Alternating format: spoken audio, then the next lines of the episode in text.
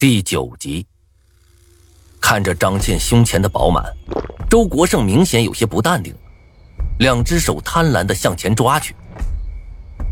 月光的照耀下，张倩的脸色分外苍白，两行清泪也是流了下来。此刻我再也忍不住了，冲出去一把将周国胜推开，怒骂道：“你疯了！你知不知道自己在干什么？”看到我的出现。周国胜的眼中明显闪过一丝阴结，嘴中有些冰冷的说道：“哎呦，无名，我怎么做，关你什么事儿？你忘了他之前怎么对我们的了？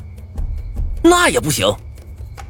我怒视周国胜一眼，将身上的衬衫脱下来披到张倩的身上。见状，周国胜撂下了一句“你等着”，便转身离开了。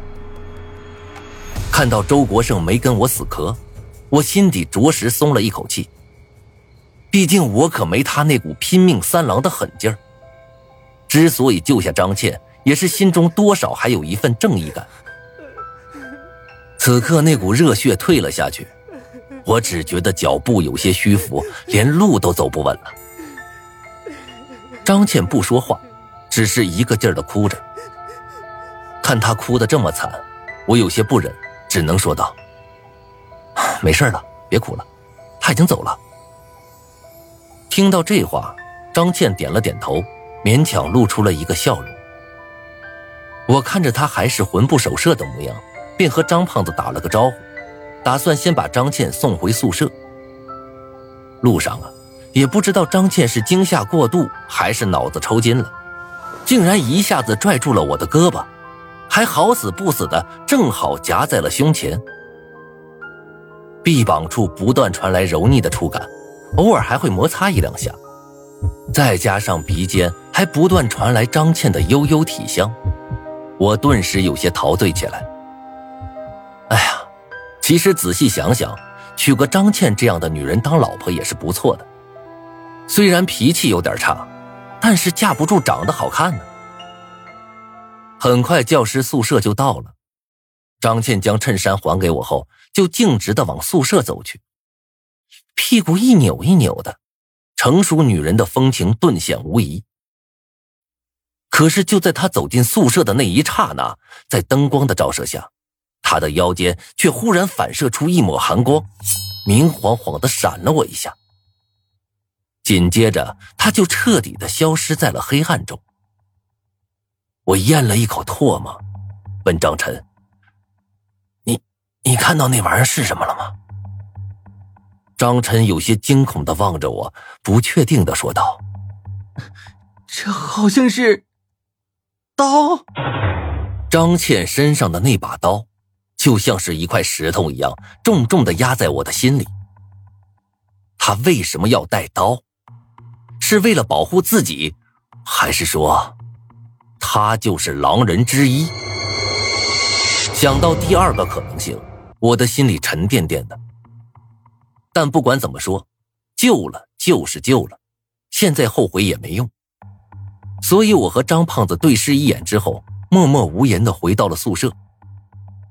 一路无话。等到了宿舍后，我刚准备洗个凉水澡上床睡觉。却发现舍友苏志明正双腿蜷着缩在了床角，手上还拿着一根木棒，床上摆满了一罐罐的雀巢咖啡。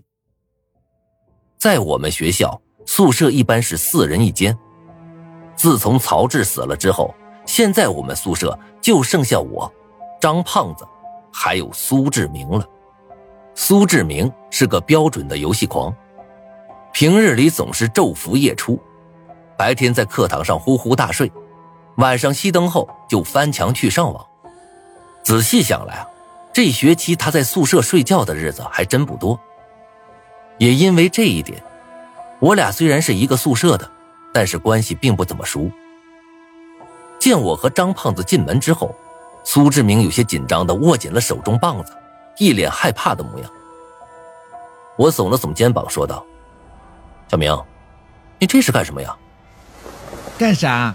当然是保护自己了。我以前可是练过的。他示威般的挥了挥手中的木棒，露出了白花花的胖胳膊。见状啊，我有些忍俊不禁的笑起来。苏志明顿时恼羞成怒，他拿着木棒指着我的鼻子问道：“嘿，无名，你笑什么？”一双小眼睛疯狂的扫射着愤怒和不安的光芒。我止住了笑，摆出一副诚恳的模样。哎，你放心，咱们都是一个宿舍的。先不说有没有狼，就算是有狼人，也肯定不会动你的。毕竟兔子还不吃窝边草呢。呵呵呵，他冷笑一声，没再说话，只是身子又往后缩了缩。见状，我也不再劝他，毕竟这个时候人心惶惶。我要是说多了，他反而会以为我有什么不好的目的，白惹人嫌。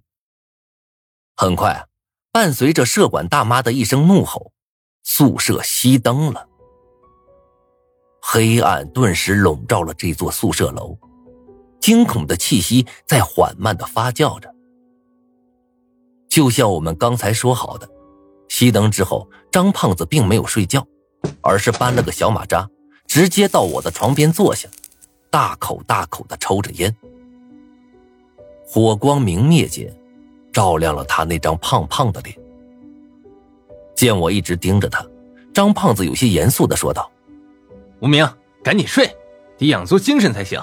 别忘了，明晚就轮到你守夜了。”我点了点头，闭上眼睛，在烟味的陪伴下，很快就睡着了。第二天一早，我醒来时，第一件事就是往身旁看去。张晨此刻还坐在马扎上，双目通红，地上满是烟头。对面的苏志明还保持着昨天那副坐姿，只不过看样子他也不好过，一个劲儿的捂着嘴打哈欠，表情很是憔悴。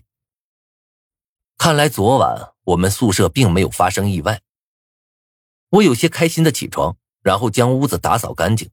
就跟张胖子去了教室，结果到教室后，我才发现，恐怕昨天晚上大部分人都没有睡觉，此刻正一个个打着哈欠，挂着两个大大的黑眼圈，有几个人已经趴在桌子上睡开了。但是最让人庆幸的是，班里还是五十二名同学，一个人都不少。当第一节数学课上课的时候。数学老师看着桌下倒着一大片的人，顿时大发雷霆，当场就摔了书，留下一句“朽木不可雕也”，便扬长而去。不过现在，却没有几个人在乎了。和性命比起来，一节数学课实在是无足轻重。函数那种玩意儿，还是等能活下去啊再学吧。这种低迷的状况。一直持续到下午的最后一节课。授课的人是我们的班主任张倩。张倩今天穿了一身白色的棉布休闲服，看上去很青春活泼的感觉，却又带着一种小家碧玉的温婉感。再加上那秀丽的容颜，立刻就把不少男同学的心从周公那儿拽了回来。不过他此刻却秀眉紧锁。脸上也带着一股茫然的神色，讲起课来更是心不在焉，连犯了好几个错误，连破绽都读成了破定。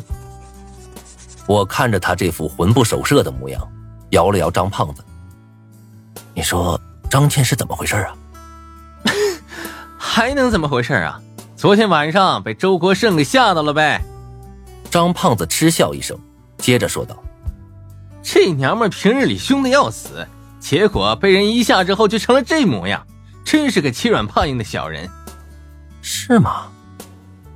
我看着讲台上的张倩，叹了一口气，希望是这样吧。但不知为什么，我的心却总有一种感觉，事情恐怕不会这么简单。很快，下课铃声就响了起来，但是出乎意料的是。张倩并没有下课，而是面色苍白的望着我们，一句不发。我们自然也是纳闷这肚子早就饿得咕咕叫了，还不下课，这是想干什么呀？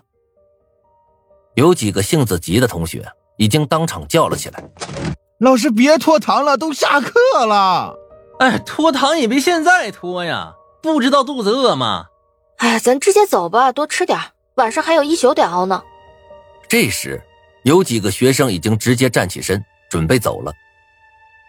张倩深吸了一口气，语气颤抖却坚定的说道：“等一下，同学们，现在是五点五十七分，我想占用大家一两分钟的时间，告诉大家一个事情。什么事情啊？”张倩闭上了眼，秀丽的脸庞忽然变得有些扭曲，然后他睁开了眼睛，伸出手指着周国胜说道：“周国胜的玩家身份是狼人。”什么？